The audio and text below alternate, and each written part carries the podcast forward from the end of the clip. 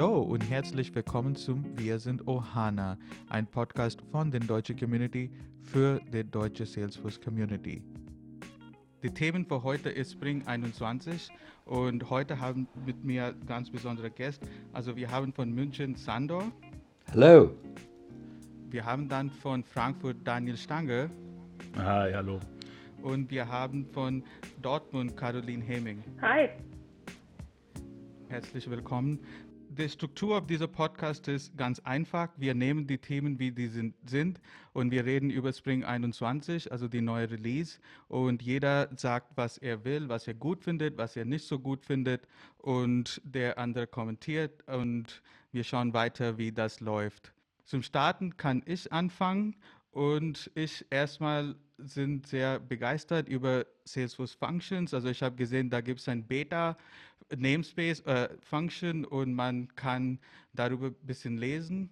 Und äh, das finde ich sehr gut, weil also ist auch nicht komplett raus, weil die sagen, hier ist ein Namespace und man kann das sehen, aber man weiß überhaupt nicht, was die tun. Also du siehst, okay, da gibt es Code und äh, was man machen kann, aber der ist nichts, wie man das nutzt, wo ist der wo ist der Engine, wo ist der Node, also du hast keine Ahnung. Du siehst einfach, der ist eine Klasse, das du nutzen kannst. Und da gibt es auch einen Link zu einem Web-App, aber das auch man kann nicht öffnen. Also weiß ich nicht. Ich habe gestern auf Twitter gepostet, wenn jemand auf Username, Passwort das gibt, dann schick ein Sixpack von Helles oder Pilz oder Weißbier, wie euch will. So, so, äh, okay, so das ist, ich verstehe manchmal die Release Notes von Salesforce nicht, ja. Also die haben das gesagt, dass okay, die Functions Beta kommen, aber was, wo, weiß ich nicht. Was ist eure Schätzung von dieser Release Notes? Was denkt euch das? Mir fällt es schwer, irgendwie ähm, Salesforce Functions jetzt schon zu lieben, dafür, dass sie da sind. Ähm, das ist ähm, in der Ankündigung steht ja drin, dass das nicht direkt zum Launch Date vom Release da ist. Ähm, und irgendwie fällt es mir schwer, mich über Sachen zu freuen, die noch gar nicht da sind. Aber ich teile deinen Enthusiasmus nicht, dass der Namespace ist mir noch nicht genug, ehrlich gesagt. Ja, deswegen. Also, aber ich finde, Functions kann sehr game-changing werden. Zum Beispiel, ich habe ich hab Blaze New Trail, also dem Jobboard, das ich gemacht habe, ist bei Firebase und ich muss gar nichts kümmern über dieser, der läuft ein Function, das macht Dinge für mir ich bin ein großer Fan von Functions und ich denke, das kann ein sehr guter Game Changer werden in Salesforce-Sprache. Und äh, ich habe auch geschrieben, wegen dem Beta zu sein, in den Beta zu kommen. Und die haben gesagt, das sind nur für die Adidas und das sind für die 5000 Lizenzen. Aber ich finde Functions sehr gut. Sandor, was ist deine Meinung?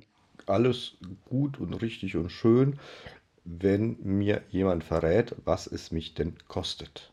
Das heißt, ähm, solange ich nichts über den Preis pro Aufruf oder den Vertragsbinden, Geschichtungen und so weiter weiß, fällt es mir sehr schwer, dafür Enthusiasmus zu entwickeln. Äh, technisch Enthusiasmus habe ich dann für Functions, wenn sie auch Apex unterstützen, weil das nämlich bedeutet, dass nämlich Apex Compiler auch irgendwie off-Plattform funktioniert und das wiederum macht dann äh, plötzlich äh, schmackhaft sowas wie äh, Local Apex Compiler, ähm, was natürlich dann so sexy wäre wie Local LWC Development, nämlich ich muss nicht mehr zwischendurch auf die Org deployen, um zu gucken, ob es funktioniert. Oder zumindest deployed. Ja, ob es funktioniert, ist dann noch eine andere Frage, ob es eine Runtime auch noch gleich dazu gibt. Ähm, aber das, das wäre für mich so der Clou. Ähm, wenn Salesforce Functions äh, zumindest gewährleisten, dass man kein Hassle mit Authentifizierung hat, äh, okay. Ansonsten äh, ist ja auch die Frage, wenn ich schon das technische Know-how habe, so eine Salesforce Function zu schreiben, ja, ähm, und vielleicht auch das Kleingeld an Lizenz übrig zu haben, wieso habe ich da nicht sowieso schon eine Heroku-App, die das so macht, wie ich mir das vorstelle? Ja, ich denke auch, dass Functions ist mehr ähm, Herokus Antwort zum Google Firebase und Microsoft Functions als Salesforces irgendwie. Also ich denke, das ist mehr so ein Heroku-Produkt. Das sehe ich so. Aber ich will auch weiter reden über Functions ist gut. Und dann meine, also ich erzähle erst meine zwei, drei und dann können wir in der Runde weitergehen. Dann dieses Sandbox Source Tracking ist sehr gut, finde ich. Also auch wenn man hier, also ich habe zurzeit ein Projekt gehabt, also ich arbeite freiberuflich und dann habe ich mit einer Beratung, also auf die andere Seite auf die Kunde steht eine Beratungsfirma, die hatten auch Sandboxes und die hatten auch ein nicht so gut Setup. Das ist der Klassiker immer noch, dass wir keine gute CI-CD-Setup haben. Also die Kunde hat mir einfach ein paar Sandbox gegeben und der andere auch. Und wir arbeiten auch manchmal auf gleiche Feature. So ist das, ne? Wenn die Leute denken, dass was Beratung ist, das ist so. so, ich finde auch diese Feature, wenn man äh, also the meta also automatically track changes to the metadata component, saving you from track them manually and see all the changes pushed to other sandbox. Also wenn man mit verschiedenen Developers arbeitet, dann ja, also man kann sehen, okay, was die Änderung ist und dann kann man besser planen sozusagen oder die Änderung also pullen, sodass wir gemeinsam und dann pushen und dann ist weniger Errors. Ich hatte schon jetzt gerade, wo wir nicht ein gutes CI-CD ähm, CI-CD-Setup haben. Also, also habt ihr etwas wegen dem Sandbox? Daniel, du bist ein bisschen in Entwicklungsseiten. Hast du vor dieser Sandbox, hast du über diese Feature was gehört?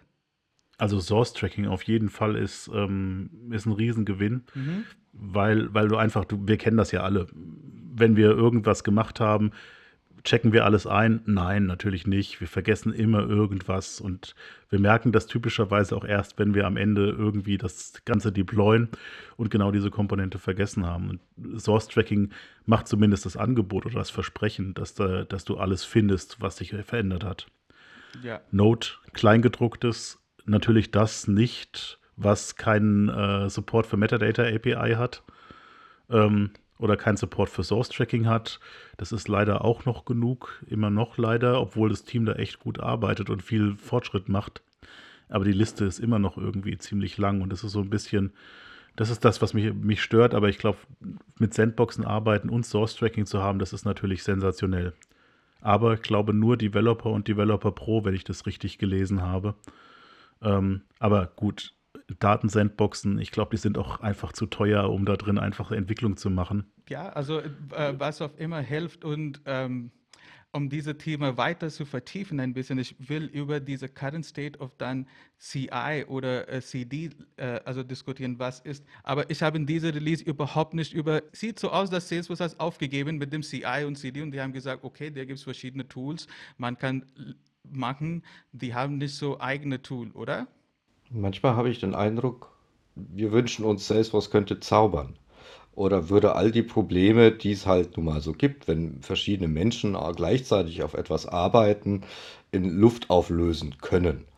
Ähm, das mit Source Track Sandboxen funktioniert sehr gut, wenn ich alleine bin in meiner Sandbox. Wenn ich nicht mehr alleine bin in meiner Sandbox, könnte das schon ein bisschen schwieriger werden. Da muss sich dann nochmal ein bisschen zeigen, äh, ob die Source Sandbox nur meine Changes nimmt oder grundsätzlich alle Changes der Metadaten. Wahrscheinlich letzteres. Was wiederum heißt, wenn ich an einem Feature A baue und jemand anderes baut an einem Feature B, äh, kann es durchaus sein, dass ich ganz viele Metadaten äh, kriege, die nichts mit mir zu tun haben, die ich mal auseinanderklamüsern möchte. Ähm, man muss sich da schon ein bisschen auskennen und überhaupt Teamentwicklung ist nun mal etwas, was Erfahrung braucht und sehr viel Abstimmung.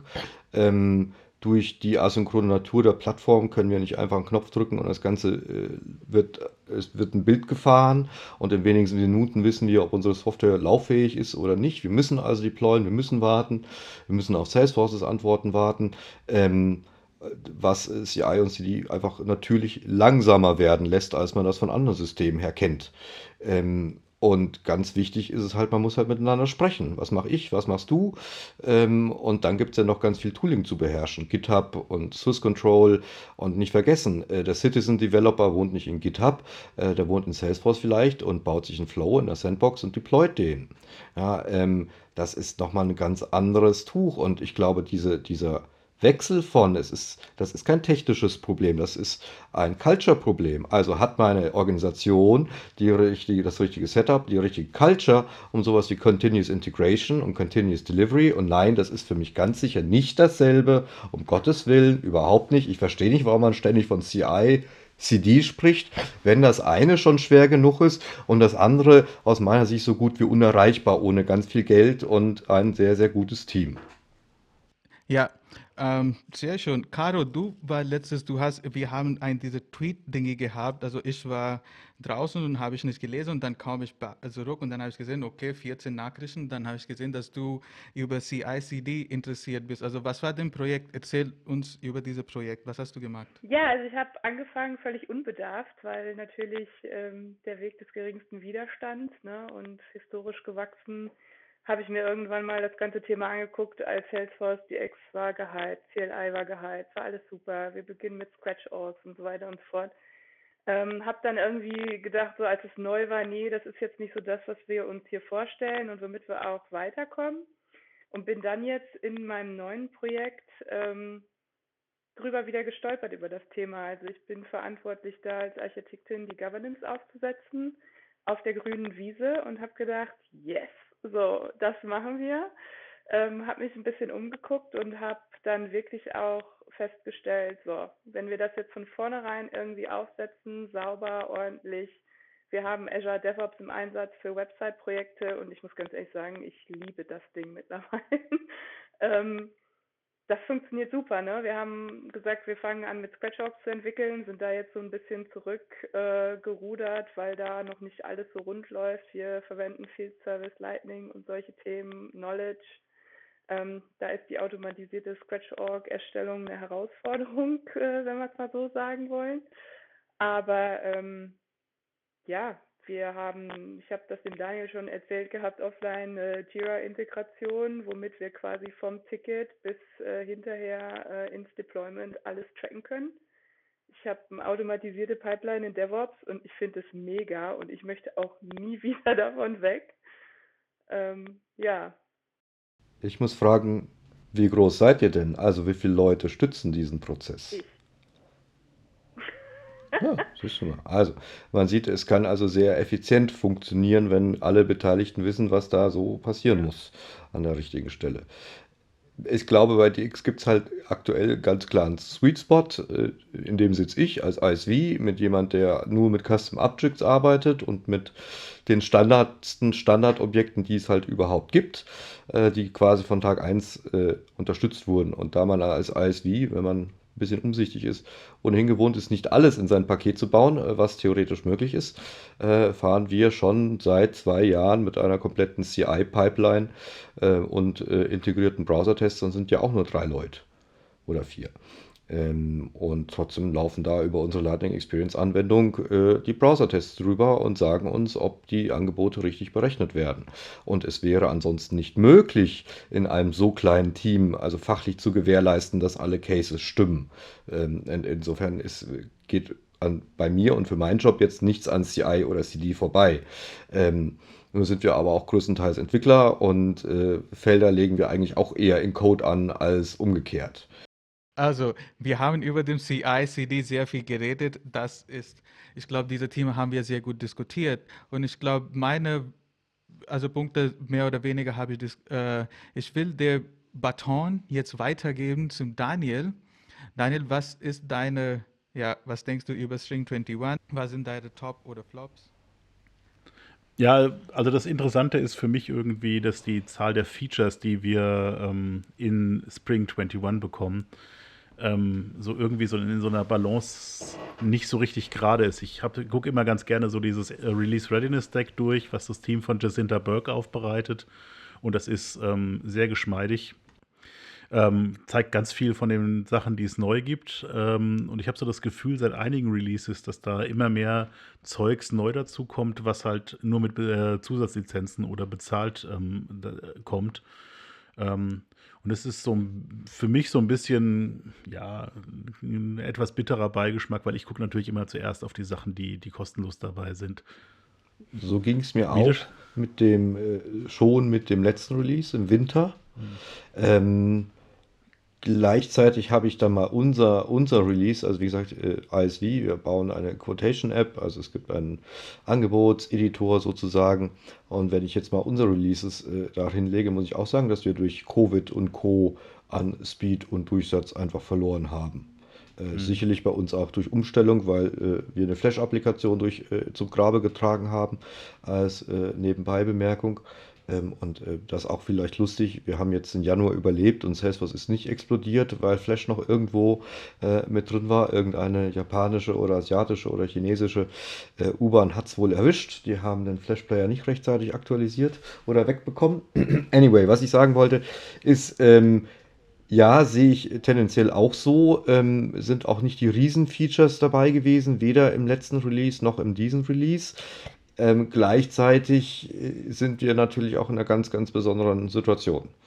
Ähm, und Richtig. wenn man Kinder zu Hause hat oder gar betroffen ist mit Kindern und noch Krankheit und dergleichen, dann glaube ich, ist das mit äh, Release-Terminen und Zusagen halten nicht so einfach. Und da wissen wir auch, wie Salesforce das macht. Wenn das Feature nicht fertig ist, kommt es nicht. Und Feierabend, das Release kommt trotzdem.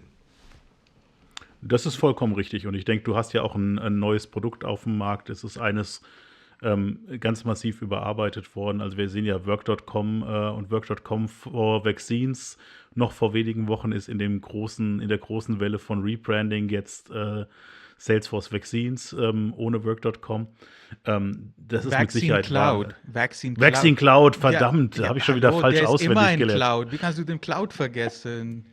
Das stimmt, das Ja. stimmt. Nee, aber wenn du jetzt so, äh, wenn du mich fragst, was jetzt konkret, ähm, was ich konkret am, am interessantesten finde, und ich bin ganz interessant, äh, fand das ganz interessant, dass das niemandem von euch so auf der, als oben auf der Liste stand, ähm, dann ist das sicherlich äh, Dynamic Forms und Dynamic Actions, weil ähm, das für mich eine der ganz, ganz großen Pesten, nämlich äh, Layouts, ähm, angeht. Äh, Und man kann damit so viele tolle Sachen machen.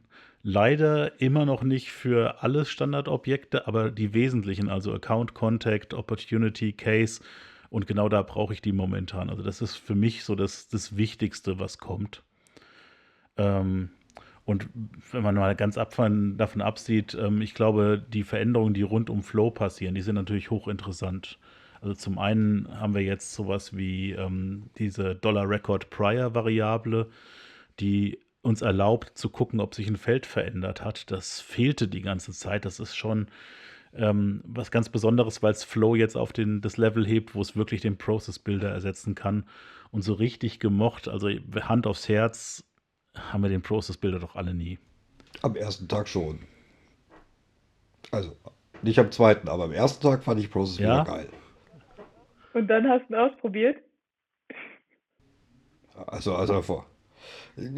Ich, da, also ich meine, wenn man nur drei Processes in der Org hat, ist das das geilste Tool der Welt. Ja, wenn. Ich meine, der neue wenn- Flow-Builder, der neue, ja, du, es ist ja, ich meine, ähm, erstmal haben wir uns, habe ich mich damals gefreut wie ein Schnitzel, dass sowas wie Cross-Object-Workflows Mhm. total simpel waren, dass ich an alle Felder rankam, dass ich es halt machen konnte. Ähm, dass das alles, das, und der, den Preis habe ich da gezahlt, weil es eben ganz wenige Prozesse gab. Äh, Ne? Es, die Hälfte war doch schon in Workflows umgearbeitet, der Rest war in Triggern schon da. Da konnte man ganz gut doch vielleicht, wenn man Glück hatte, natürlich, äh, ein paar Processes bauen und sich freuen wie ein Schnitzel, weil es schnell ging und funktioniert hat. Ähm, wenn man das natürlich, es war halt insgesamt äh, nicht so robust wie Workflows als solche. Das heißt, ähm, du bist schneller in CPU-Time-Issues gekommen. Ähm, und die UI ist, ist, ist, ist schlimm. Also das zu maintainen ist, ist, ist unmöglich. Wie viele Klicks man braucht, um da den richtigen Prozess zu finden, weil man erst wieder raus muss, dann nach Objekten sortiert und dann wieder auf den Prozess klickt, in dem man gerade eben schon war, weil es halt anders nicht geht, weil es eine eig eigene Single-Page-App ist. Gott sei Dank sind wir los. Ja, ähm, keine Frage.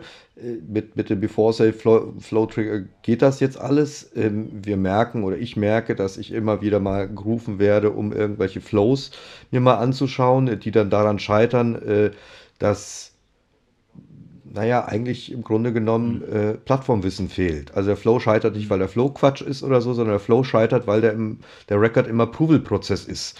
Und jetzt kann halt ein Admin vielleicht einen Approval-Record äh, äh, bearbeiten, weswegen der Flow bei ihm im Test funktioniert. Beim User fliegt er aber auf die Fresse. Es hat aber so überhaupt nichts mit Flow oder hat der Flow Engine zu tun oder dass da was kaputt ist, sondern schlicht und ergreifend, es fehlt das, der, der, das Zusatzwissen um die Plattform, um das halt richtig von Schritt 1 an zu lösen und aufzudesignen. Weil da hätte man gewusst, den Flow kann ich so nicht bauen. Ich brauche eine Action, die mit Apex das Ding unlockt, ähm, damit ich mein Update fahren kann. Ähm, da, ist auch, das könnte in Apex genauso passieren. Ähm, das, das ist da spannend. Nur, dass man, ähm, ich weiß nicht, mein Ding ist halt, ich äh, lerne das gerade noch, mich schnell und effizient in Flows einzufinden. Ich schwöre da auf dieses Auto-Layout, ähm, das sie jetzt mittlerweile anbieten, weil ich hoffe, dass damit äh, über, die, über die Zeit alle Flows gleich aussehen und äh, deswegen schneller konsumiert werden können. Das ist das Einzige, weswegen Auto-Layout cool ist, weil dann alle Flows, die Caro baut oder die Ankit baut, ähm, so aussehen, wie wenn ich sie bauen würde. Nicht, weil wir dieselben äh, Regeln folgen, sondern weil das Tool uns das vorgibt und wir deswegen uns gewöhnen, so lese ich den auch. Das ist für mich der größte Vorteil am, am Auto-Layout, am Großen und Ganzen. Und es macht auch viel mehr Spaß. Also ich habe es ausprobiert heute wieder. Ähm, dadurch, dass ich nur noch Variablen sehe, nicht einzelne Actions auswählen kann, nur aufs Pluszeichen klicke in diesem neuen Auto-Layout. Ähm, das, das finde ich schon cool. Ne? Es, es, funktioniert nicht alles, zumindest habe ich nicht, nicht herausgefunden, wie man Screens im Auto-Layout ähm, verbindet, ja, aber das gerade der Punkt, wo du sagst, ey, die, ähm, äh, das kann äh, scheitert, ähm, da habe ich tatsächlich ein kleines Nugget gefunden. Ähm, das klingt erstmal total banal, aber ich finde das total genial. Ähm, die Error-E-Mail, die sonst immer diesen kryptischen Berg an Scheiße produziert hat, ähm, die man typischerweise weitergeleitet bekommen hat, wo dann drin stand, hier irgendwie dein, dein Apex ist kaputt gegangen, ähm, die enthält jetzt äh, nicht mehr die kryptischen Informationen, sondern einen Link in den Flow-Debugger. Und dann wird der Flow, also zum einen ganz neu, ähm, es gibt diesen On-Canvas-Debugger jetzt, das heißt, man sieht den Flow und hat auf der rechten Seite in der Leiste den, die Debug-Informationen. Das ist schon mal auch riesig, weil du halt die Repräsentation von dem Flow vor dir siehst und gleichzeitig siehst, was da drin vorgeht. Großer Fortschritt. Aber dass du aus dieser üblen Pestilenz von Fehlermail direkt in diese, in so eine Flow-Session, äh, in so eine Debug-Session reinspringst und siehst, was da passiert ist, was da der ganze Käse, der da normalerweise drinsteht, plötzlich aufgelistet in dem Flow-Debugger und du kannst gucken, wie das dein Ding da durchgelaufen ist. Also klar, derjenige, der nicht bis zum Ende von dieser Mail runterscrollt und dann da siehst, ja, was weiß ich, äh, 101 ähm, DMLs oder was auch immer der, das Problemchen da war, ähm, der wird das auch nicht im, im Flow-Debugger öffnen, aber ich kann dann da draufklicken und muss mir nicht diesen ganzen Sums durchlesen, sondern kann halt gucken, wo das stecken geblieben ist. Und das finde ich tatsächlich echt, also wenn ich hier schimpfe darüber, dass das Release nicht so richtig cool ist, das wiederum ist was, wo ich sage, ey, hätten wir auch vorher schon haben können, aber halt haben wir jetzt fünf Jahre erstmal nur diese komischen Fehlermails gekriegt. Das war der Preis, den wir alle bezahlt haben und jetzt gibt es irgendwie wieder Gutmachung. Okay. Ja, also da gibt es ein paar Dinge, dass du freust. Ich will, ich will von dir verstehen, als SI, wenn du auf die Release guckst, also wie von dem Geschäftsmodell, denkt über, was ist gut für unser Geschäft oder wie, also du siehst äh, Release Notes als so Daniel, der interessiert, also der Person, der mag die Technologie und alles. Und dann, wie siehst du immer Release Notes von der Business-Seite? Spielt das Rolle, wenn die neue Features kommt und so? Also ist das gut für Geschäft, nicht gut für Geschäft? Oh, das ist schwer zu beantworten, weil ähm, es ist natürlich immer wichtig, dass wir das, was wir machen im äh, Beratungsgeschäft, auf einem Stand ist, der aktuell ist, weil du willst ja nicht irgendwie Sachen implementieren und der Kunde findet dann eine Woche später raus, dass das irgendwie Standardfeature geworden ist. Das ist ein bisschen doof. Also wir hatten so eine Situation mal vor geraumer Zeit, ähm, wo es ein Approval auf E-Mail-Messages, die rausgegangen sind, geben musste. Das gab es halt vor dem Release-Wechsel nicht und nach dem Release-Wechsel gab es. Und wir haben just vor dem Release-Wechsel eine Komponente dafür gebaut, die einen Approval-Prozess gewissermaßen simuliert hat auf dem Objekt, was keinen Approval-Prozess unterstützte. Und die äh, Komponente war deployed und äh, fertig. Und dann kam der Release-Wechsel und es war, ähm, konntest einen Approval-Prozess hinklicken. Das ist natürlich nicht cool. Also das, das macht keinen Spaß. Und auf, äh, auf solche Sachen, ich glaube, es gibt weniger äh, Sachen, die spezifisch für SIs sind. Also vielleicht so ähm, ein Workflow diese CI-CD-Workflows, die eventuell mit dem DevOps Center kommen. Das ist natürlich schon interessanter für Leute, die professionell sich mit dem Entwickeln für Salesforce beschäftigen. Und äh, von dem, was es leistet, Mhm. ist es mit Sicherheit nicht ausreichend für ein ISV. Ähm, für uns könnte das Mhm. passen. Vielleicht, vielleicht auch nicht. Aber ich bin tatsächlich, ähm, ich gucke nicht auf die Release Notes mit dem Auge, dass, was davon ist SI jetzt ähm, da dran. Aber Okay. vielleicht, es gibt halt immer wieder Ideen, was davon kann man jetzt irgendwie, woraus könnte man ein Projekt machen, wo könnte man ein Upsell machen. Solche Überlegungen kann man natürlich machen. Sagen, hey, guck mal hier, das und das geht jetzt. Wollen wir das nicht mal machen? Und ähm, wollen wir nicht mal das und das überarbeiten, was seit Ewigkeiten in deiner Org vor sich hinrottet und jetzt kann man es besser machen. Das ist natürlich Ja. ganz interessant, da hast du äh, Talking Points ähm, und kannst, das ist vielleicht das, das Wichtigste, was du bei den Release Notes hast, dass du vermitteln kannst, dass du der Experte bist und dass es gut ist, dass du dafür Geld bekommst ähm, und dass du was Neues machen kannst, was vielleicht den Workflow stabiler macht, neue Features unlockt. Das Beratungsaspekt ist für SIs, glaube ich, ganz wichtig, wenn sie, wenn sie Partner des Kunden sein wollen. Das ist vielleicht so, das ist nichts, was konkret in den Release Notes steht. Das ist aber, glaube ich, das Wichtigste aus meiner Perspektive. Nice. Hast du noch was zu, äh, zu erzählen oder denkst du noch was Gutes oder können wir weiter zum Caro gehen? Du, ich wieder eigentlich habe ich immer das, was mich am meisten, äh, was mich so fast ein bisschen hämisch ähm, gefreut hat, ist, dass das CPU-Time Profiling jetzt ähm, die Zeit vom, vom Process Builder und Flow richtig misst und das nicht fälschlich dem Apex attribuiert wird, wenn Apex drumherum ist.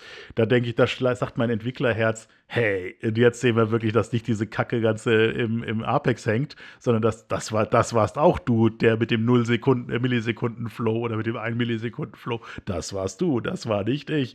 Ähm, das ist irgendwie, äh, ich, ich habe irgendwie mir so, das innere Auge hat gesagt, ähm, die, die sorglosen Tage von Process Builder und Flow sind vorbei. Das ist natürlich Quatsch. Also das ist, äh, Flow wird nicht besser oder schlechter dadurch, dass das Profiling die Millisekunden an der richtigen Ecke misst, weil wenn sie weg sind, sind sie weg. Dann sind, ist ja, ist ja egal, wer es verbraucht hat. Es funktioniert ja trotzdem nicht, wenn es drüber geht.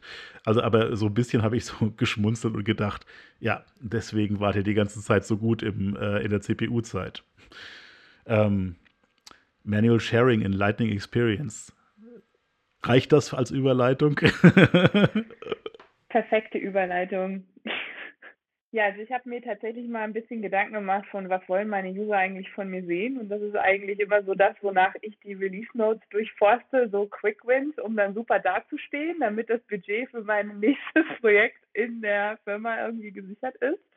Und was ich mega finde, und ich weiß nicht, ähm, inwieweit euch das betrifft, ist Forecasting on Mobile. Ich habe ein riesen Testprojekt am Start und es ist einfach richtig, richtig cool und ich habe so lange drauf gewartet und es ist endlich da. Oder nicht? Ich bin, äh, ich fand den, äh, finde das total verrückt, weil ähm, ich benutze Forecasting so gut wie nie in Projekten, weil das, was mich an Forecast total nervt, ist, dass diese ähm, die Quotas festlegen und so, dass es dafür kein UI gibt. Ich weiß nicht, hat sich das geändert oder ist das, macht ihr einfach Forecasting und das Quota fällt nicht drin, kommt nicht vor? Oder gibt es das meinst du, jetzt? das kommt Ich, nicht vor? Nee, also die, ähm, als ich das letzte Mal Forecasting benutzt habe und versucht habe zu benutzen, ich bin da immer jetzt sehr positiv, ähm, bin ich dran gescheitert, dass du diese, dass du die User Quotas, also die Ziele, ähm, irgendwie reinkriegen musst, aber es gibt kein UI dafür. Das heißt, man musste entweder die, die Sachen laden, ähm, Data Loader, weil es auch der, der Wizard das auch nicht kann, natürlich, weil der unterstützt ja nur diese paar Objekte. Ähm, oder man kann so eine komische ähm, Visual Force ähm, Applikation aus äh, Release 21 oder sowas ähm, hinpacken, mit dem man die Quota eingibt für jeden User. Und dann dachte ich mir so irgendwie, ja, also eine Forecasting-App gibt's, aber man kann irgendwie keine Ziele irgendwie festlegen, ohne dass man sich extrem verbiegt oder so eine scheiß Visual Force Page benutzt. Das fand ich irgendwie doch sehr merkwürdig und seitdem habe ich aufgegeben mit Forecasting, ehrlich gesagt. Und ähm, da war ich jetzt gerade irgendwie ein bisschen überrascht, dass es das auf Mobile gibt, wenn man nicht mal die Ziele irgendwie eingeben kann. Aber ich mag da bevor befangen sein. Nee, also Ziele eingeben, das ist ja was, das machst du ja auch, kannst du auch selber machen. Von dem her, ich würde da gar nicht großartig den User oder denen das abnehmen wollen. Ja, das ist bei uns ein Prozess, das ist eine individuelle Vereinbarung halt. Ähm, und ich habe dann, ich, also über das UI kannst du es definitiv anlegen. Aber wir können es auch gerne nochmal beleuchten. Auf jeden Fall die äh, anpassbar auf Mobile und ähm, ja, fand ich sehr gut, weil wie gesagt, du kannst im Prinzip ja deinen ganzen Sales-Prozess äh, abbilden auf Mobile, bis auf das. Und wenn ich dann mir vorstelle, dass meine äh, Kollegen die ganze Woche beim Kunden unterwegs sind und dann nur dafür sich auf dem Desktop einloggen müssen, ähm, ja, ja. habe ich irgendwie Ja. schon gewonnen, ja. Okay, das Argument ist also klar. Ich muss, äh, ich muss mir Forecasting mal wieder angucken, weil Quota und Ziele ist vielleicht doch besser, als ich das in Erinnerung habe. Ist definitiv besser, als du es in Erinnerung hast. Oh. Ja. Okay. Eine, eine Chance gibt es noch. Okay, okay. Dann ähm, lass mich das mal irgendwie für dich vorbereiten und dann zeige ich dir das mal so, Day in a Life. Wie machen wir das? Dann verkaufe ich dir das auch. Das ist richtig gut. Ja, ja, let me Google this for you. genau. Nee, und ansonsten bin ich heute drauf gestoßen, weil ich habe ja gesagt, wir haben auch eine große Field Service Implementierung. Das ist ja im Prinzip das erste, was wir machen. Ähm, Field Service Appointment Assistant. Weil, kennt ihr das, wenn ihr seit neuestem von Amazon immer so eine Nachricht bekommt, wo drin steht, dein Paket ist noch sieben Stops entfernt und du kannst dann irgendwie gucken. Und das gibt es jetzt halt auch äh, für Field Service. Und ähm, ich finde das richtig, richtig cool, weil ähm, zum einen kannst du da auch so ein, zum Beispiel ein PDF hinterlegen, wo du dann deinem Kunden dann sagst, diese Dinge sollst du alle machen, bevor ich in einer halben Stunde ankomme. Zum anderen weiß der Kunde, wer dann Holy kommt, shit. ja, und du kannst dann auch auf einer äh, Karte live verfolgen, wo dein Te Techniker halt unterwegs ist, ja. Und ich finde das einfach so vom ganzen Customer Experience und so die Art, wie wir halt auch geplant haben, mit dem Kunden in Verbindung zu stehen, richtig cool. Und es ist halt äh, auch Teil von, ich hätte jetzt fast Community gesagt, aber ab diesem Release dürfen wir das ja auch nicht mehr sagen. Es ist ja jetzt Experience. Ähm, ja, finde ich das schon ein Quick Win einfach. Das ist ja wie bei Uber dann. Field Service Uberization sozusagen. Ja, aber es ist halt irgendwie, ne, ich fand das jetzt nicht so, wo ich sagen muss, ähm, total bahnbrechend und wie wir das im Detail Mhm. machen, musst du halt auch noch, muss man halt in Deutschland auch immer noch mit Betriebsräten und so klären, ja. Aber ähm, so für den Kunden und auch für unsere Field Service Technicians fand ich das toll. Aber ich muss jetzt nochmal einfach in den Raum werfen, ich habe es gerade gesagt, ne? Experience, wirklich, Renaming von Communities. Mm, Ich glaube, der, die Tendenz ging beim Renaming dahin zu sagen, dass wir, und das tun wir, glaube ich, alle, wenn man uns auf so eine Community lässt, Gott weiß, was Ja, damit bauen. Community halt, ne? Also letztlich ist es eine Digital Customer Experience, die wir da in irgendeiner Form hinbauen. Und das ist das, die neue Story, die dahinter steckt. Damit sage ich jetzt nicht, ob das jetzt alter Wein in neuen Schläuchen ist oder umgekehrt. Es gibt ja auch äh, die Templating Engine jetzt neu, wo man sich die Community quasi selber hinbauen kann. Und äh, da kann man ja die Community-Elemente weglassen sozusagen äh, und sich was eigenes hinbauen. Ja, und dann hat man, ist man irgendwie bei einer Webpräsenz. Irgendeine, und Webpräsenz klingt jetzt sehr deutsch, ja, ähm, und äh, sagt ja auch nicht so unbedingt, äh, was die damit sagen wollen, nämlich, dass es eine Experience Und es ist eine ganz klare. Tendenz, die sieht man ja in solchen Produkten wie Salesforce CMS, dass sie, ähm, dass sie sich diesem Thema nähern und Salesforce als eine Experience-Plattform auch verstehen. Also was heißt Experience? Also was ist Experience? Welche Nicht, dass Experience da ist das, irgendwie du? ähm, eine Konkurrenz zu Adobe AEM oder sowas ähm, entsteht oder Sidecore oder was auch immer man da an dem Bereich sieht. Aber ähm, das ist ganz richtig, was du sagst. Die Leute benutzen Communities eh für alles Mögliche. Ähm, und meistens hat das gar nichts mit Community zu tun. Äh, insofern finde ich, tue ich mich mit dem Rebranding wesentlich weniger schwer als mit dem Rebranding von äh, dem, was wir mal als Wave gekauft haben, äh, was dann Einstein, äh, was dann Salesforce Analytics hieß, dann kam der Einstein dazu. Nach dem Einstein wurde Tableau gekauft, jetzt sind wir Tableau CRM und ich bin noch ein Einstein Analytics Champion und demnächst dann ein Tableau, ähm, wie heißt das, Tableau, Ambassador und ähm, dann, ähm, ähm, ja, äh, habe ich auf einmal irgendwie gehöre ich zu so einer Produktfamilie, die ähm, äh, zur Hälfte aus einem Produkt besteht, mit dem ich irgendwie so überhaupt keine Beziehung habe. Und das ist schon ein bisschen schwierig. Das, also da, da hat's mir wesentlich, da tut es mir wesentlich mehr weh als bei der Experience Cloud. Ähm, weil ich da echt nicht so richtig weiß, wie wohl ich mich eigentlich in dem ganzen Kontext fühle. Ja, für Aber, mich ist das schmerzlich. Ich komme von Portals und keine Ahnung was über Communities zu Experience. Wann hört es auf? das ist äh, so ein bisschen das Thema. Aber man gewöhnt sich an alles so viel große Welt wolltest du jetzt gar nicht haben. Nee, nee, das ist ja echt zu viel, aber vor allen Dingen so dieser Schock, dann erstmal zu gucken, ne, du sitzt dann da schön und versuchst das alles irgendwie in dein Deployment zu packen und denkst dann so, irgendwas fehlt, ne? Und was ist das Experience-Ding hier überhaupt? Also, das ist, äh, ja, hatte ich nicht mehr auf dem Schirm, aber werde ich jetzt auch nicht mehr vergessen. Und ich war nicht die Einzige, weil Twitter hat das direkt auch gemerkt. Wer Community sucht, bitte schaut unter Experience, ja. Ich habe äh, über die LWR gesehen, Lightning Web Runtime, dass dies GAs sind und dies kann man auch in Communities nutzen und eigene authentic äh, Webseite, so wie, bei, wie vorher, wie, wie mit sites.force.com.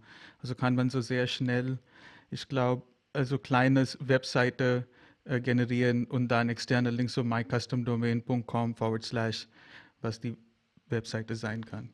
Aber Sandor, jetzt kommen wir zu dir was sind deine? Also du hast auch, also die Leute, die nicht das kennen, Sander Org schreibt eigene sehr gute deutsche Release Notes. Also Sie können auf Showforce finden oder einfach äh, bei Twitter gehen, äh, bei Sandor oder auf LinkedIn und dann finden Sie das. Also was ist deine Meinung über äh, ja, Spring 21? Ja, wenn wir schon bei Freuden äh, alter Zeiten sind äh, und Manual Sharing of Lightning Experience, dann habe ich mich äh, ein bisschen ebenfalls hämisch gefreut darüber, dass E-Mail-Templates dann jetzt dann doch seit nach sechs Jahren in Chainsets verfügbar sind und auch für mich als ISV jetzt äh, in Paketen paketiert. Ja, man erinnere sich, äh, HTML-E-Mail-Templates, Visual Force E-Mail-Templates nutzen wir schon seit Jahren, auch in Paketen. Äh, E-Mail, Lightning E-Mail-Templates können wir jetzt dann mit Spring spätestens ähm, auch deployen und paketieren und äh, Kunden ausliefern. Aber genug der Häme. Ähm, wir haben über die Debug-Infos für Flow schon ein bisschen gesprochen. Ähm, vielleicht ist auch mal ganz spannend, über äh, Sachen zu reden, die nicht neu dazukommen, sondern halt weggenommen werden. Äh, dieses Release trifft es wieder Guest-Side-User sehr stark. Ähm, das ist deswegen für mich spannend, weil das halbe Internet gefühlt aus Wegen besteht, wie man mit dem Public Guest Site User, Public APIs, Community Cloud Geschichten, Verzeihung, Experience Cloud Geschichten und andere Ansätze lösen kann. Ich glaube, technisch ist ähm, da nicht unbedingt das letzte Wort noch gesprochen. Ich glaube auch, dass es noch äh, vermutlich Pushback geben wird äh, bei dem Thema, dass es da Clinch gibt zwischen den äh, sehr security-orientierten Leuten und hochregulierten Industrien, bei denen das keine Frage ist, und einem Ökosystem, das aber schon seit 20 Jahren gewachsen ist fast ähm, und das wahrscheinlich seit 10 Jahren irgendwie im Einsatz hat und äh, vielleicht sogar im Einsatz hat und gar nicht weiß, dass es das im Einsatz hat, weil vor 5 Jahren irgendein Partner das implementiert hatte und niemand mehr erzählt hat, dass er dafür den Guest-Side-User aufgebohrt hat. Ähm, so dass die die, und wichtig ist ja auch zu verstehen, ähm, dass ja Sandboxen da nicht unbedingt die richtige Stelle sind, das zu testen. Denn die wenigen Leute haben dann gleichzeitig einen Luxus, eine Full Copy oder irgendeine Sandbox zu haben, die auch mit irgendwelchen externen Systemen angebunden sind, die dann im Testrun fehlen würden. Das heißt, ähm, die fehlen dann erst, wenn es halt wirklich so ist. Ja, weil seit Jahren nicht mehr angefasst glaub, und dann war es dann. Ähm, so. Das wirklich Spannende an der Geschichte ist, dass ein, ein Guest-Side-User-Profil, was man sich gebaut hat und was gegen diese neuen Regeln verstößt, ähm, nicht etwa nur die Berechtigung weggenommen bekommt, die ähm, gegen die neuen Regeln verstoßen, sondern auch in allen anderen Ecken wieder zurückgesetzt wird auf die Standardeinstellung. Und das bedeutet, ähm, wenn das ähm, durchgesetzt wird, verliert man gleichzeitig auch die Apex-Permissions zum Beispiel auf die Klassen, die man freigegeben hat, weil das Profil zurückgesetzt wird. Ähm, und es ist also äh, ein ganz zentraler Punkt, wenn man sich entschieden hat, aus diesem, äh, es gab so ein Opt-out-Verfahren im Sommer, ähm, die es erlaubt haben, diesen Change aufzuschieben. Das heißt, wenn man ihn aufgeschoben hat und das Profil nicht angepasst hat und das Profil jetzt zum Release-Datum nicht ähm, konform geht mit den äh, Permissions, dann wird es hart zurückgesetzt auf die Default-Permissions. Ähm, die sind dann konform, aber dann verliert man möglicherweise Apex, Visual Force, ähm, Lightning Components, die man äh, möglicherweise bewusst freigegeben hat. Und das ist ein Punkt, ähm, ich weiß gar nicht, ob das bei allen angekommen ist. Ich habe es äh, in den letzten Release schon als die ersten, die nicht äh, den Opt-out gemacht haben, betroffen waren, gesehen. Das sind in Serie ähm, solche Applikationen, wie Sandor gesagt hat, gestorben weil halt eben auch die Apex-Permissions weggegangen sind und ähm, dann plötzlich kein, ähm, kein Single Sign-On-Provider mehr ging, den man sich vielleicht gebaut hat. Und das liegt nicht nur ähm, daran, dass die Apex-Klassen nicht passten, sondern schlicht und einfach daran, dass man mal irgendwann Edit für den äh, Guest-Side-User gemacht hat, das gar nicht mehr braucht, aber das Profil passte dann nicht zu den neuen Regeln. Fand ich sehr spannend. Das ist doch ein sehr harter Weg, das umzusetzen. Ich wüsste allerdings auch keinen besseren, ehrlich gesagt. Man muss die Sachen einfach rauskriegen und äh, wenn man es nicht gemacht hat, dann müssen, müssen die ja irgendwas machen. Vielleicht können wir ein andermal die Alternativen ähm, diskutieren. Eine wäre sicher Salesforce Functions, haben wir ja schon mal drüber gesprochen. Ähm, eine andere, ähm, glaube ich, auch belastbare, weil wir oft genug den Case haben, dass man eben von außen irgendwie rein will, ist halt dann, dann doch eine Heroku-App zu haben, die irgendwie Public da ist. Nur das ist halt dann die, die Security-Risiken dieser App trage dann natürlich ich. Punkt, ja. Und wenn da irgendwas Schmuschmu passiert, dann ist da halt Schmuschmu passiert. Es gibt aber in diesem Release auch Sachen geschenkt, also insbesondere für uns ISVs. Wir bekommen jetzt nämlich ganz offiziell Plattform Cache geschenkt. Das ist cool. Bisher haben wir den extra bezahlen müssen, wenn wir den hätten einbauen wollen. Ähm, oder hätten den der Kunden nutzen müssen, was aber gefährlich sein kann oder fast nutzlos, wenn die den ohnehin selber benutzen. Ähm, jetzt bekommen wir als ISVs also ähm, eigenen Plattform-Cache, den man auch schon in ScratchOrgs ähm, über Metadaten-Settings aktivieren kann, wenn man das möchte. Ein Nebenthema für ISVs äh, vielleicht noch ist, dass äh, es App Analytics gibt. Ähm, da trackt Salesforce im Hintergrund ähm, eigentlich alle CRUDs, die auf unseren Custom-Objekten im Paket stattfinden, aber auch äh, diverse View-Actions auf bestimmte Pages oder Komponenten. Ähm, und das Coole ist, dass da ab Spring eben auch noch äh, Apex-Informationen drin sind. Das bedeutet, ich kann also äh, die Apex-Methoden-Aufrufe äh, aus diesen Logs ziehen. Und das bedeutet, dass ich eigentlich sehr genau bestimmen kann, also zumindest im Falle meiner Applikation, wie das Nutzerverhalten so ist. Ähm, daraus lassen sich dann schöne äh, Maps generieren. Wermutstropfen ist natürlich dabei, dass äh, das ein Haufen Daten sind, die ich regelmäßig abziehen muss, die ich crunchen muss, die ich dann aufarbeiten muss. Ähm, da gibt es keinen Automatismus. Man kann sich was in Einstein Analytics basteln, wenn man das möchte, aber die Herausforderung ist dann immer noch, wie komme ich automatisch regelmäßig an die Daten ran und kann sie aktualisieren. Ähm, eine Sache, die hoffentlich noch bis zum Release gefixt wird, weil es auch so in der Release Note steht oder diverse neue Funktionen angekündigt sind, ist der DX-Client. Der hat es, je nachdem wann wir diese Folge ausstrahlen, den hat es vor kurzem zerlegt. Ähm, Salesforce und das CLI-Team haben ein Release zerbröselt. Daraufhin sind CI und CD-Pipelines äh, stehen geblieben auf breiter Front, was natürlich auch äh, gegenüber einem robusten manuellen Chainset-Deployment, hört, hört, ich äh, breche die Lanze für Chainsets, äh, da eher unspektakulär ist. Also ich meine, bei aller Liebe zu diesem Admin und Chainsets, es ist einfach ein sehr simpler Prozess und weil es so simpel ist und wenige Abhängigkeiten hat. Gut, Salesforce kann mal nicht uploaden oder das Changeset dauert ewig, haben wir alle schon erlebt. Aber dass da irgendwie eine Dependency abkackt oder irgendein drittes Team ein, ein CLI-Release nicht richtig auf die Reihe bekommt, weil irgendwo an 16. Stelle bestimmte Tests nicht sauber durchgelaufen sind, ähm, von dem ist so ein Chainset in der Regel nicht betroffen. Ja, ähm, und äh, mein Eindruck ist auch, dass wenn jetzt Chainsets kaputt wären, was sie nun wirklich seit Jahren nicht, also nicht kaputter, als wir sie kennen zumindest, ja, dann, ähm, dann würden die aber auch in 0, nix gefixt. Ja, ähm, bei diesem CLI-Debakel war die offizielle Ansage dann rolled halt back was auch immer das für die einzelnen ITs oder Maschinen oder, oder bedeuten mag an Aufwand oder für das Docker-Image, das ich vielleicht in CI benutze oder wo auch immer.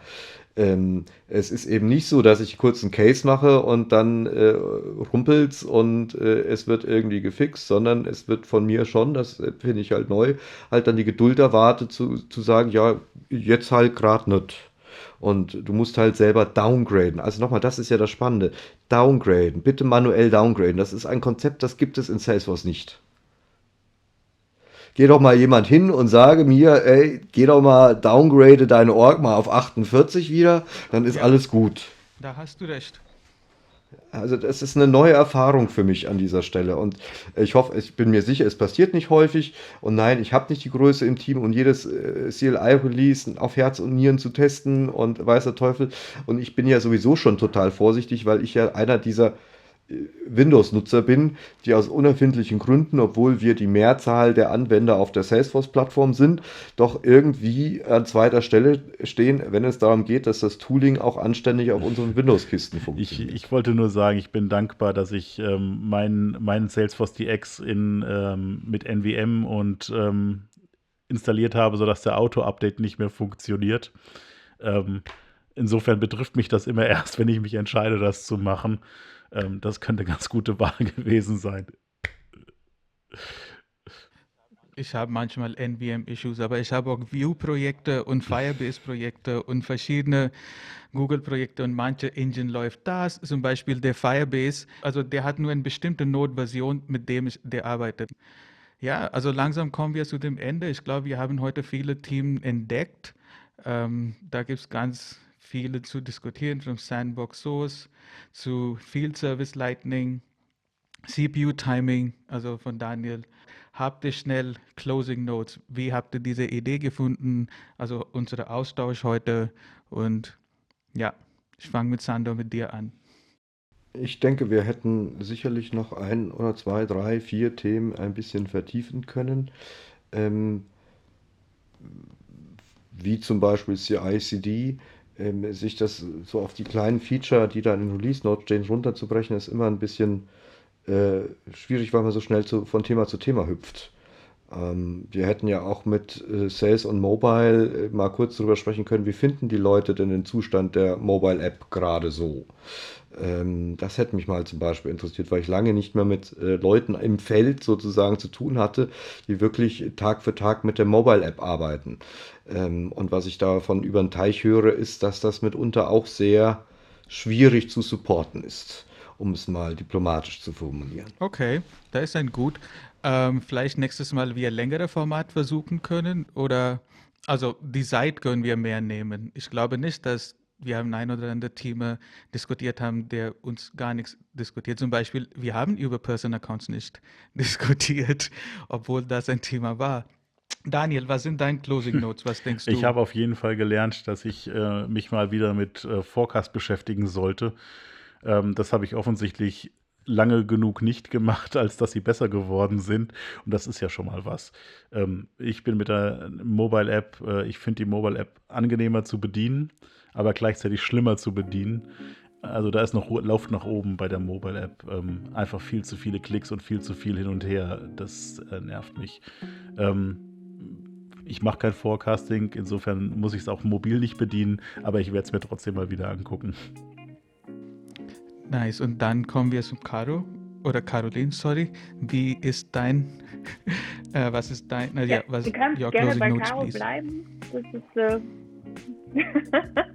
okay, ähm, sehr schön. Ja, ich ja. fand es total spannend, dass wir die Themen äh, so besprochen haben. Ich hätte auch wirklich gerne über das ein oder andere Thema noch mehr in der Tiefe diskutiert. Ich meine, mir ist das ganze Thema DevOps total ans Herz gewachsen, obwohl ich es echt verflucht habe am Anfang. Aber ich habe das Gefühl, ich habe da noch an der Oberfläche gekratzt und da gibt es noch viel, viel mehr, was man noch besprechen kann und optimieren kann und voneinander lernen kann.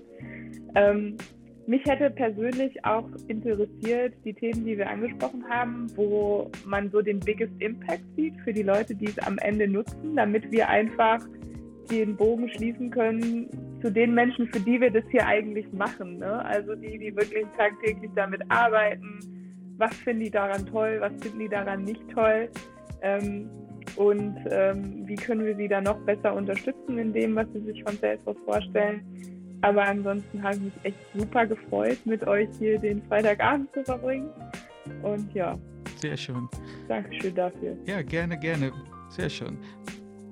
Also wir überlegen uns, wie euch wissen, dass wir sind in Deutschland, wir haben alle Termin und Kalender, also kein Versprecher, kein Promises. Ja, also der Plan ist erstmal einmal in Quartal, aber wenn was kommt, dann Überraschung, vielleicht ein Osteregg, vielleicht sowas, ne? Osterüberraschung. Alles klar. Äh, danke fürs Zuschalten und ja, auf Wiederhören.